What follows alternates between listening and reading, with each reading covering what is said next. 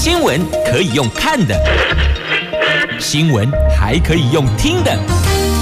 亲切的早安问候，专业的新闻分享，欢迎加入美英主持的 News Online，说新闻给你听。亲爱的朋友，泰港后打开后，大家好，欢迎您再度锁定收听 New Sunlight 我是美英，我是谢美英。在进入今天四大报的四则头版头条新闻之前，我们先来关心的是今天白天的天气概况。北北桃白天温度介于二十二度到三十一度，竹竹苗二十度到二十八度。无论白天夜晚，东北落后都是晴朗的好天气哦。这阳光好心情送给您，尤其今天是星期五，今哪里鬼？明天后天周休假期。不过呢，对。某些朋友来讲，可能这两天特别难熬，为什么呢？来，今天《中国时报》头版头条，侯友谊说：“火车过站不等人，其实就是我们傣业一股不哈，行准无单杯，了解吗？就过了这村就没这店了哦。因为这两个人，侯友谊、柯文哲两个人互动冷，在野合作谈判今天是最后期限，柯批又松口说，没说一定要全民调，好了。”明天就知道到底是大伙儿分开选还是合作会算。好，这跟选举有关。那么另外呢，跟选举有关的，在今天自由时报头版头条，屏东县议员郭在天夫妇起诉，因为涉及收中资贿选，而且配合对岸统战。因此，检方建请从重量刑。联合报头版头讲的是癌友理赔，门诊癌友理赔难解套，保险业一致反对，以批注条款通融，实支实付限制住院。经济日报头版头条，这是鲍尔放鸽效应，鸽是白鸽的鸽，鸽子的鸽，催动外资转买，台股暴富反弹。好，讲的是股市。这蓝白政党协商没有进度，国民党总统参选人侯友谊跟民众党总统参选人柯文哲，他们两个人二号在台北市葫芦寺又上演了一出怨偶戏。柯批不想和侯友谊比邻而坐，国民党北市党部主委黄吕锦如多次请柯批换位，但是都徒劳无功。侯友宜则在入座前表示。火车过站不等人的意有所指哦，这里行准无单杯啦，台语有击鼓嘛哦，那我们一般就说啊，过了这村就没这个店哦，大概这个意思啦哦。那今天今天，那今天是最后期限了，所以呢，这双方支持者比当事人还要焦虑啊，这蓝绿两蓝白蓝白支持者哦还。更焦虑。那么，在今天《中国时报》头版头条，还有内页 A 三版面有报道说，侯友谊民调趋强，就是越来越好。那蓝营立委呼吁，没必要再等了，因为柯批摇摆不定，国民党基层说快快落幕嘛，到底要和要分？赶紧定案，那么基层才知道怎么去拉票嘛。那王金平则希望共同期待潘孟安指，柯 P 在为弃保铺路。好，这蓝白河总统人选瞧不定，国民党总统参选人侯友宜料话，今天就是最后期限。国民党立院党团在昨天十一月二号表达认同，强调没有必要等下去。基层支持者要求国民党要有自己的党格，根据。美丽岛电子报的最新大选民调结果，侯友谊以二十五点八趴胜过柯文哲的十九点五趴，逐渐的拉开差距，显示民众党柯文哲摇摆不定，蓝营支持者已经渐渐觉醒。但现在只剩下这个一月十三号要投票，所以现在只剩下不到三个月的时间了。这个。七十多天了啊，是要怎么样去做最后冲刺？那么，另外两组参选人，一位宋连署书，那看来他们这个搭档哦，就是郭董跟赖佩霞两个人是很笃定哦。那么面对媒体采访，口径也一致，看起来是还还蛮蛮蛮有共识的哦。那么在绿营的部分呢，则是按着既定的大选步调向前行，那只是副手还没先底牌，还不知道是哪一位。那反而是这国民党跟民众党这两方到现在是分是合，这恐怕拖得越久，其实对凝聚共识。没有帮助哦，因为这段期间难免会有些情绪化。那这个情绪化一出来，基层支持者要在如何这个把手言欢，共同前进呢？好，这是在大选的部分，选举的部分。所以呢，这单靠爱的力量是不好也好，没有用的，因为要思考的。非常非常多层面很多，那现在看来，侯友谊、柯文哲要上同一班车才能到达目的地哦。所以如果两个人合作起来的话呢，是胜券在握；那如果两个分开的话呢，好，各自支持者自个儿观察。这在中实头版的下方有民进党的总统、副总统这一组搭档，可能越来越靠近了。这个到底谁会成为赖神的副手呢？肖美琴。这一则新闻的标题：赖萧配近了。萧美琴十一月中回台，这 APEC 峰会后赶上二十号到二十四号总统大选登记，所以你看这个时间点如此的巧合，那到底是真巧合还是安排好的？而且之前赖清德在接受媒体访问的时候，他并没有否认萧美琴哦，他只说啊，大概有几位人选，但呃，刚刚你提的就是。主持人直接点了肖美琴，还有郑丽君嘛，说哦，这你这样讲也可以啦哦，但他也没有否认哦，但也没有说对，就是这样。所以呢，其实还在看蓝白合的如何。他们这儿当然有几位搭档的人选，那因为每一位人选肯定都有可以加分的所在，所以呢，还在思考吗？不过现在肖美琴确定月中回来，那听起来哦，看起来。这如果媒体报道的是正确的，那么不排除还真的就是赖萧配了，因为。肖美琴在旧金山的 APEC 峰会结束后回来，刚好赶上十一月二十号到二十四号总统大选的登记时程。那外交部长吴钊燮他说不知道，然后又说不能讲，那到底是哪一个？但是他认为肖美琴对赖清德的确是会有加分的作用，而且肖美琴这在美国，那当然也会有一些那边的讯息，亦或者。跟那边的互动是 OK 的，是让美国觉得可以的哦，所以种种加分的条件，好，所以且看二十号快到了，今天三号了，二十号在两个礼拜，两个礼拜过后就知道到底这四组人选还是三组人选，那每一位的副手是谁？除了郭董这边确定就是赖佩霞之外，那。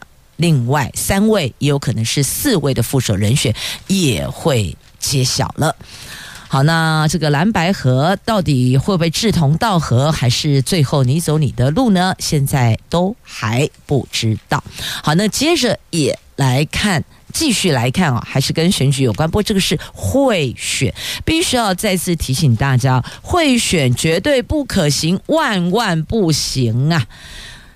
来，这位屏东县议员郭在天跟妻子王小燕，在去年选举期间涉嫌接受中资引进了没有经过卫福部核准输入的这个胶囊，还有快筛试剂，提供选民索取，而且直接发放哦。那屏东地检署昨天依违反选罢法、还有反渗透法以及药事法等罪，对这两位提起公诉。检察官抨击这对夫妇俩享受台湾自由民主生活，却甘于配合对岸统战，建请法官从重量刑。但是郭在天不认罪，认为检方是罗织罪名，相信法院会还给他公道的哦。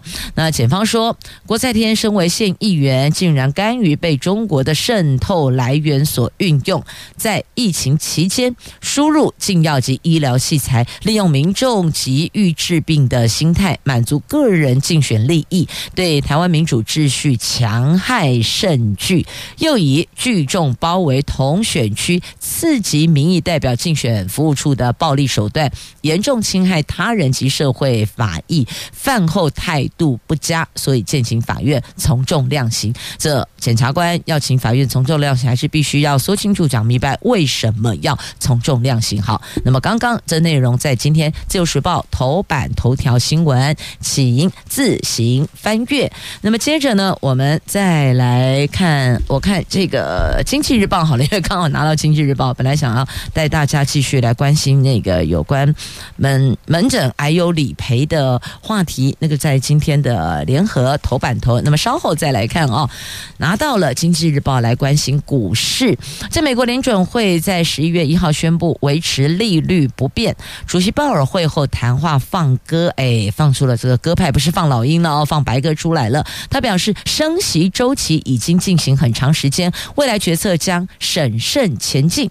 市场解读，保尔在暗示。升息周期已经完成，所以呢，也就激励了我们台湾股市昨天有报复性反弹。那外资昨天终止对台湾股市连十四卖，大举回补一百五十九点五亿，加权指数中场上涨三百五十八点，最后收盘一万六千三百九十六点，涨幅二点二趴。称冠主要亚洲股市，所以昨天的台湾股市的这个反应是比较好的。在其他亚洲的股市来看的话，哦，好，那么法人说呢，昨天大盘收复五日线、十日线还有月线等多道关卡，单日涨点是今年第三大，周线翻红可期。每一次大选前，大概那个股市都不会太难看哦。越接近选举投票日，那个。过去的经验值啦，但不确定今年这一届是不是还是如此哦。通常不会让它这个绿得太难看哦，都会让股民心情比较好一点点。好，这个是在今天《经济日报》头版头条的财经新闻。好，那么接下来又送上的歌曲，我看看要问大家，请问这一段时间下来，你快乐吗？不管你有没有购买金融商品哦，那你每天听闻这些新闻，你心情如何呢？你快乐吗？好，如果觉得心情闷闷的，不是很美丽，明后两天周休假期，起早规划一下行程，让自个的心情放放风、透透气，也是挺好的。接着我们来看联合报头版头条的新闻，这国内癌症病友争取实支实付住院医疗险，能够以批注条款的方式。放宽理赔。那寿险公会在星期三的时候邀集了各大保险公司会商，最后通过决议，针对卫福部健保署提出的三点建议，包括了开发弱体保单、研发更多新商品，愿意进行研议。但是对于以批注条款或是协议等方式，让门诊也能够得到实支实付的理赔，保险公司一致反对。寿险工会近日内会把会议结论正式行文给金管会保险局。那为什么他们一致反对呢？因为业者他们说，如果只是对癌友癌症哦癌友开放，而没有扩及到其他病症患者，这个等于就是拿其他病患的。的保费去贴补癌友，这个对其他病患保护是不公平的，也使得保险业原本危险分散以及共同承担的机制被扭曲。而且，其他非癌症患者如果要比照办理，保险公司的财务势必会被拖垮。所以，他们认为还是按照原来签订合约的内容，这保险合约内容来理赔。那另外呢，还有提到了，其实过去有很多的治疗，你必须要住院才能够治疗。那现在随着医疗科技的进步，不需要。透过住院，他门诊就可以治疗了。因此，有癌友争取，希望能够比照实支实付住院医疗险的理赔，希望能够比照，但最后也是被拒绝了，因为他们说实支实付还是只有限制在住院哦，就住院才有实支实付哦，大概是这个意思。那保险公司目前实支实付负担很重，因为很多当年精算保费时想象不到的新疾病，如果有保护罹患了这一些新疾病住院，同样也是得理赔的。当时既然已经明确区分手术理赔和住院理赔这两种实支实付的理赔，就得按照合约来，不能够扩大到连门诊都可以理赔呀。那所以针对寿险工会的决议呢，卫福部表示，健保署提出批注建议，最终决定权还是在寿险公司。如果批注方式不可行，也应该严拟其他方式帮助癌友，会持续建议能否寻找折中方案，希望对癌友可以多一些通融。如果保险业真的无法配合，健保署仍然会积极沟通的哦。不过听起来保险业在礼拜三开会，大概内容他有提到公平性。如果只有对癌友开放，那对其他的病症患者来讲不公平。等于就是说呢，拿大家的保费去贴补癌友，认为这样子就扭曲了原来分散风险的这个保险意涵哦。所以第一个是这个哦，第二个是公平性。所以这两点。等于是寿险业者给予健保署所提出的那个积极沟通，希望能够在门诊就理赔。那这一环等于给了回复，那么也会用这个行文的方式，把会议内容以白纸黑字的这个方式回复给健保署。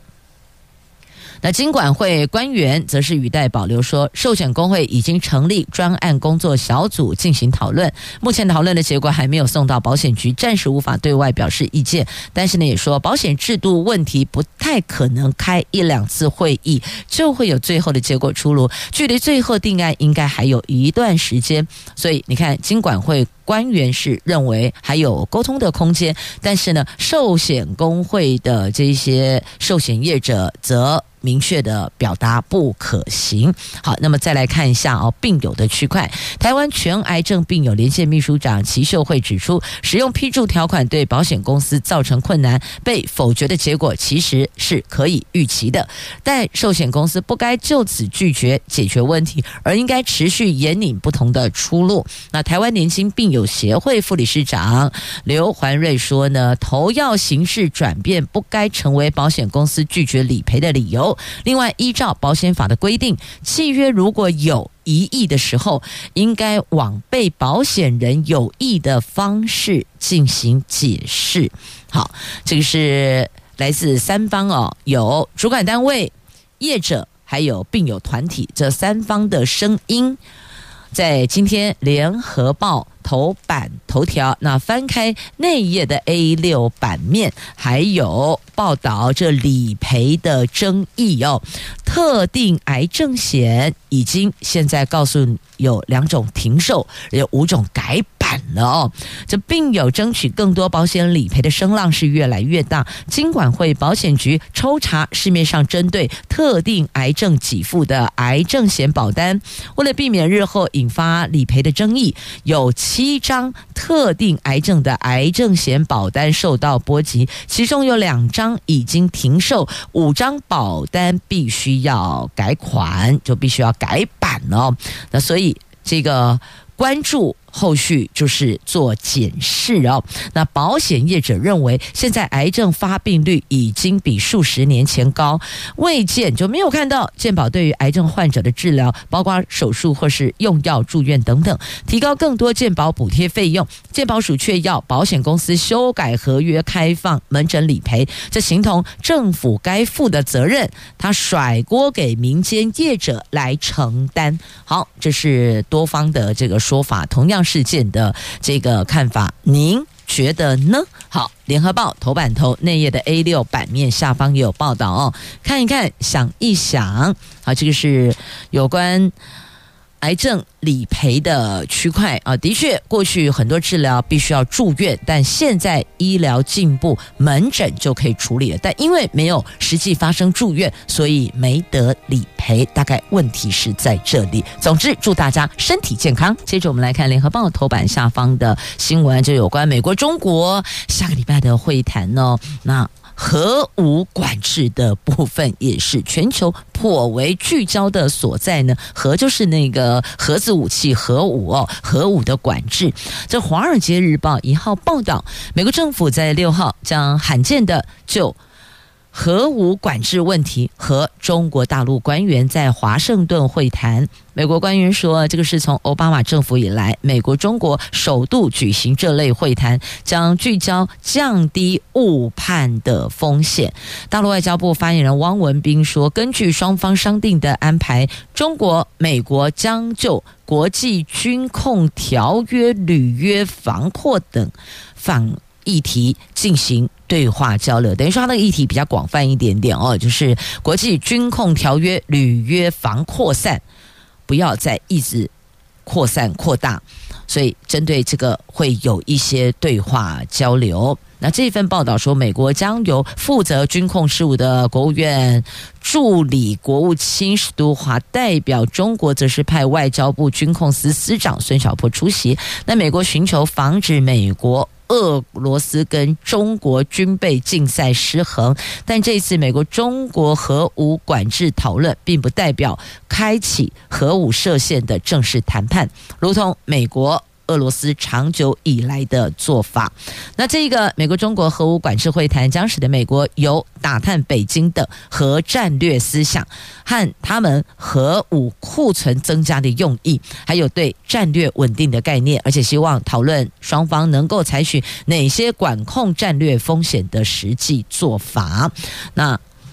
发现他们就军控对话交流是聚焦在降低误判风险，这等于有一点像是为拜习会接下来登场的拜登、习近平哦，拜习会创造良好的政治气氛。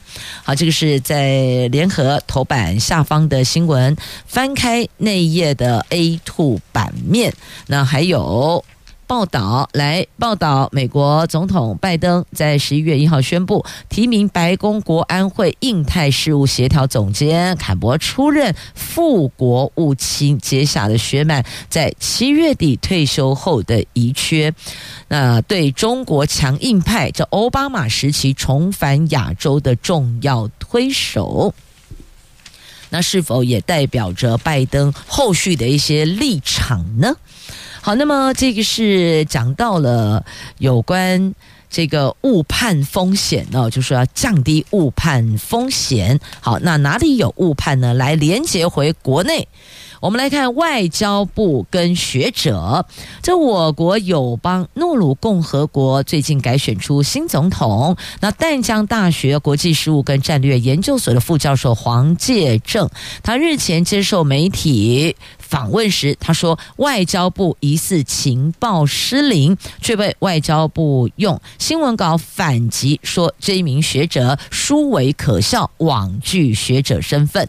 那国民党立委陈以新昨天批评外。交部不该以政治立场做人身攻击。外交部长吴钊燮则说，会如此反击，是因为对方说法是膝盖反应。哦，那。这个学者认为外交部这情报失灵，所以误判了。为什么会这么说？这事情可能要再往前推哦。还记得我们上个月的双十国庆吗？双十国庆那个时候，这诺鲁共和国的总统昆洛斯还来出席，到台湾来出席我们的双十国庆。那所以呢，有媒体就对外交部情报掌握提出质疑，因为他十月十号还在我。我们这儿，结果两个礼拜后，他就在诺鲁共和国的国会通过了不信任案，就是他们国会投票对总统。投不信任案，结果过关，而且三十号五天后选出了新任总统亚定，所以就这个事情，因此认为外交部似乎在这个情报的掌握上有误判哦。那黄介正说，当前政府外交偏重在没有邦交的美国跟日本等国，对于邦交国确实有比较疏忽的情况啊，所以大概是这个事情啦，认为外交情报失灵，所以有。一些这个呃误判哦。那其实邦交国本来就是可受公平的哦。学界的看法认为，外交部失了它的高度，失了它的格调。好，不知道这件事情您的看法是如何呢？好，这个接着再来《自由时报》头版版面，还有这新闻。金创台湾方案十年投三千亿，这拍板呢？行政院拍板了，结合生成式 AI 带动创新。在行政院会昨天通过了晶片驱动台湾产业创新方案。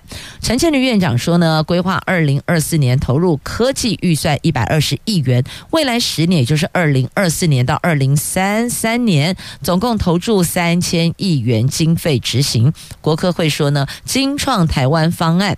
第一期从二零二四年启动，为期五年，以晶片结合生成式 AI 等关键技术，带动全产业发展，而且规划四大布局。这四大布局包括了结合生成式 AI 与晶片，带动全产业创新，强化国内培育环境，吸纳全球研发人才，加速产业创新所需要一直整合及先进技术。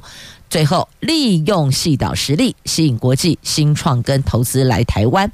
那近年来，随着生成式人工智慧崛起，晶片已经是驱动全球科技产业发展的核心了，各行各业突破创新的动力来源，而且会成为下一波工业革命的关键科技呀。所以我们必须要超前部署，及早。投资大概是这个意思哦。好，《自由时报》头版版面的新闻，来，来接着我们来关心交通安全之游览车篇，来看一下游览车这个状况多，这个状是这个车祸碰撞的状哦，状况多。运安会呼吁要公布黑名单，公路局说评鉴已经公开了，在检讨公告的形式。业者说超时工作多，政府应该加强管理。大型车事故频传，上个月发生健全通运游览车驾驶超速酿四人死亡，结果隔几天又发生了新澳隧道砂石车超速十七车连环撞的意外交通事故。运安会调查会主委林信德说，建议交通部公布疲劳驾驶、超速惯犯等风评不佳的游览车业者。那公路总局说。一直以来都有公布游览车业者评鉴结果，还有驾驶的违规次数。最近会进一步检讨公告细项。不过呢，业者认为近期几起的重大事故哦，表面上是超车超速所酿祸，但哦，实际上大多是超时工作所导致的疲劳驾驶。所以呼吁公路局要加强管理呀。那这位运安会的主委林信德说。健全通运游览车的事故，还有新澳隧道砂石车事故，是第一级重大公路事故。运安会已经立案调查，预计明年四月发布事实资料报告，二零二五年四月完成最终的调查报告。另外，建议交通部要公布风评不佳的游览车业者，包括了。涉及疲劳驾驶、超速惯犯等等，提供民众在选择游览车的时候做参考。那有的朋友曾经有朋友反映，他们也是包了一台游览车出游，就是家庭旅游，几个家庭哦，就是爸爸妈妈带着孩子，有的是三代哦，差不多三十来人，他们就租了一辆游览车南下，结果呢？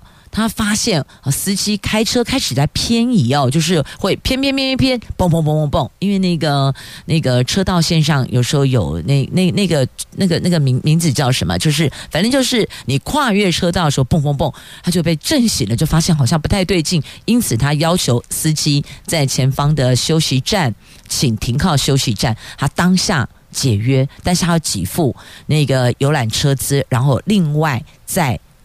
找一辆游览车接续往南行哦，所以这有可能就是什么疲劳驾驶。他说司机没有喝酒，确定没有吗？没有任何味道，但有可能是什么疲劳驾驶，所以哦在打瞌睡，所以一直偏移，一直偏移哦，因此也。提醒大家，搭乘游览车的时候，我们自己稍微留意一下有没有一直偏移车道的状况哦。要提醒，可能这个精神上有些不太集中，所以还是要反应的。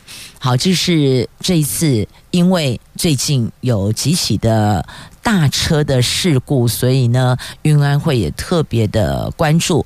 民间也在关心，那业者也说了，其实疲劳驾驶哦才是症结的所在，基本上不太会酒后开车。现在大概这个专业司机哦，这问讲，不管游览车啦，还是这个计程车司机，都是有酒后驾车的，基本上呃那个那个很少。但疲劳驾驶呢，我们要关心的是有没有超时工作、疲劳驾驶哦。好，这一环也请大家共同来关心。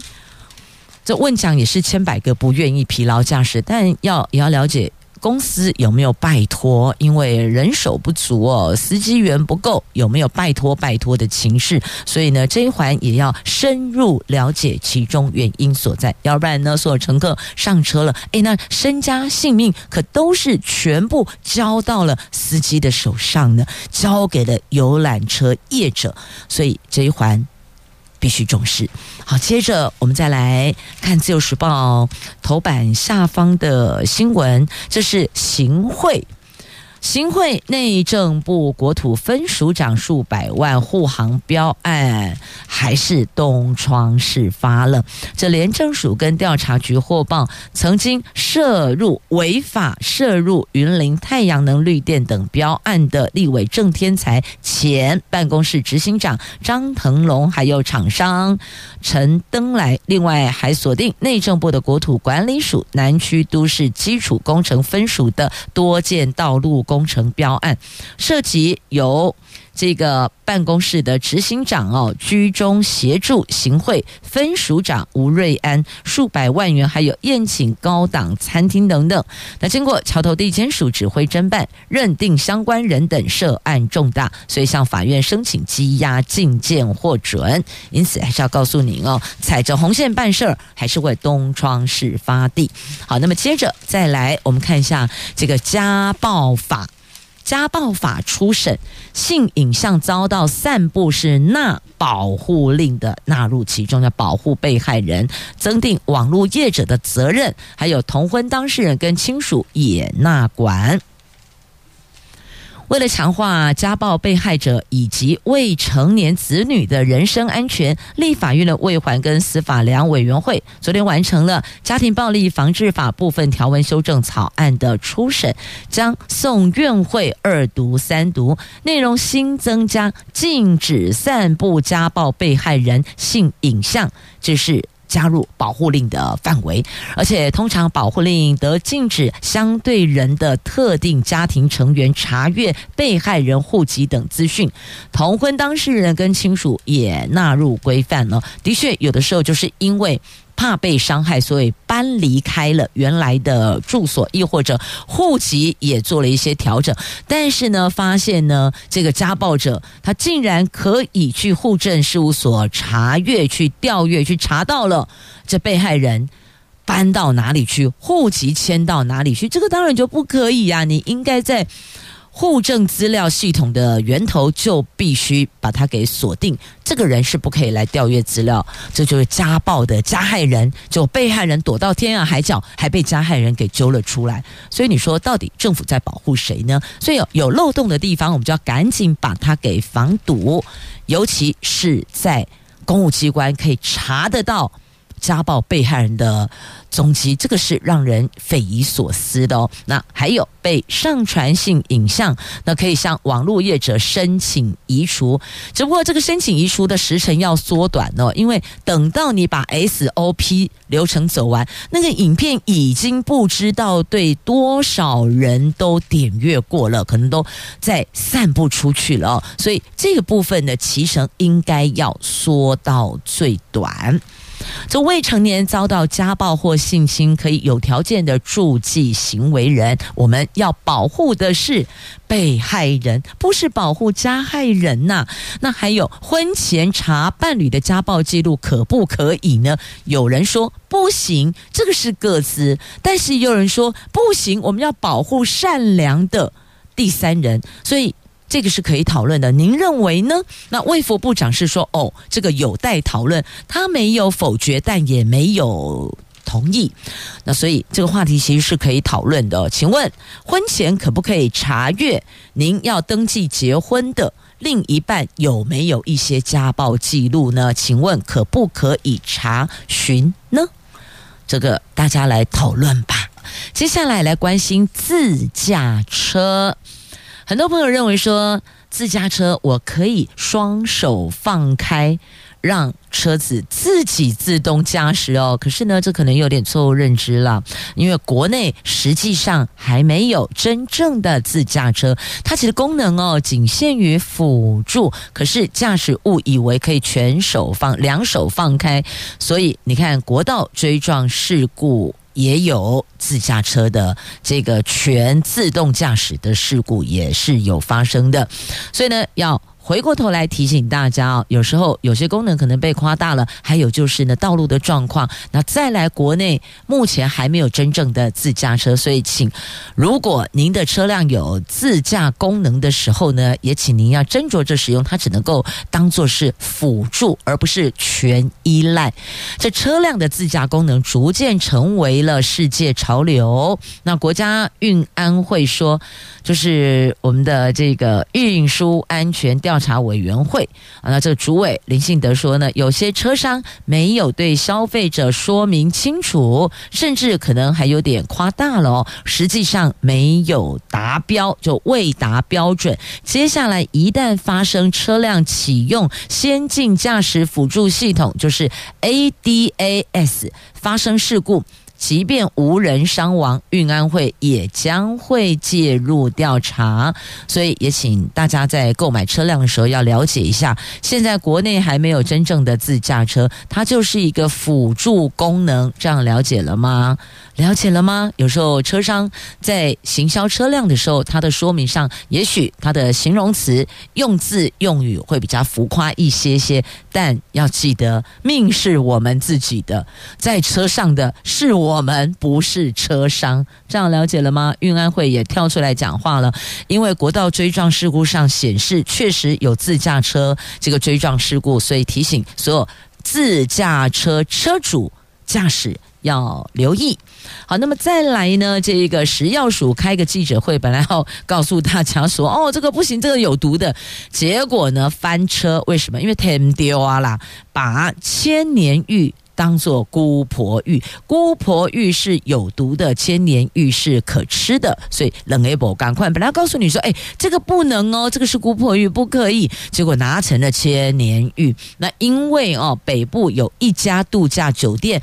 误拿姑婆芋的叶片当做餐盘，结果导致有两位消费者中毒。那食药署因此举办预防食品中毒卫教记者会，这个“芋”就是姑婆芋的“芋”。结果在记者会上，本来是要提醒民众避免误食姑婆芋，可是拿出来的却是可以吃的千年芋。有网友超厉害的，马上就点出来，哎，你那个记者会上的用错了。对此，食药署坦诚误采植物，也感谢网友指正，虚心检讨。好，所以提醒大家，姑婆芋跟千年芋，您分辨得出来吗？坦白说，我还真不会分辨呢。但记得，一个是有毒的，一个是可以食用的，所以有落差很大呢。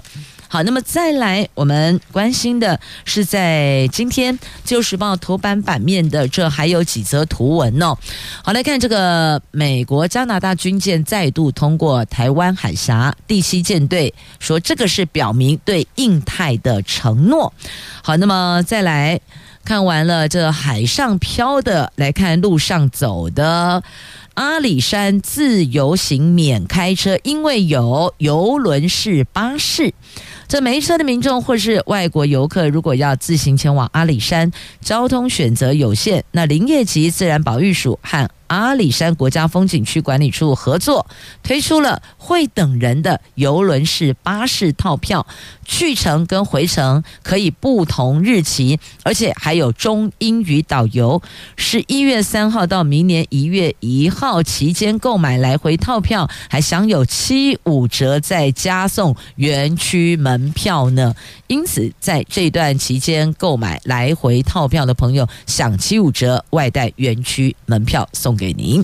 好，那么再来看哦，鹿林山测站成立亚太气交检校中心，这是玉山国家公园的鹿林山大气背景监测站，获得美国太空总署就 NASA 的气囊辐射监测网的认证。昨天成立了亚太气交辐射监测网教训中心，是继美国夏威夷、西班牙伊萨尼亚背景站后，全球的第三座。但是在亚洲是第一座的检校中心，检是检测的检，校是校正的校，是校对的校，检校中心。好，那么再来我们看一下啊，这个游骑兵斩蛇啊，首度称霸世界大赛。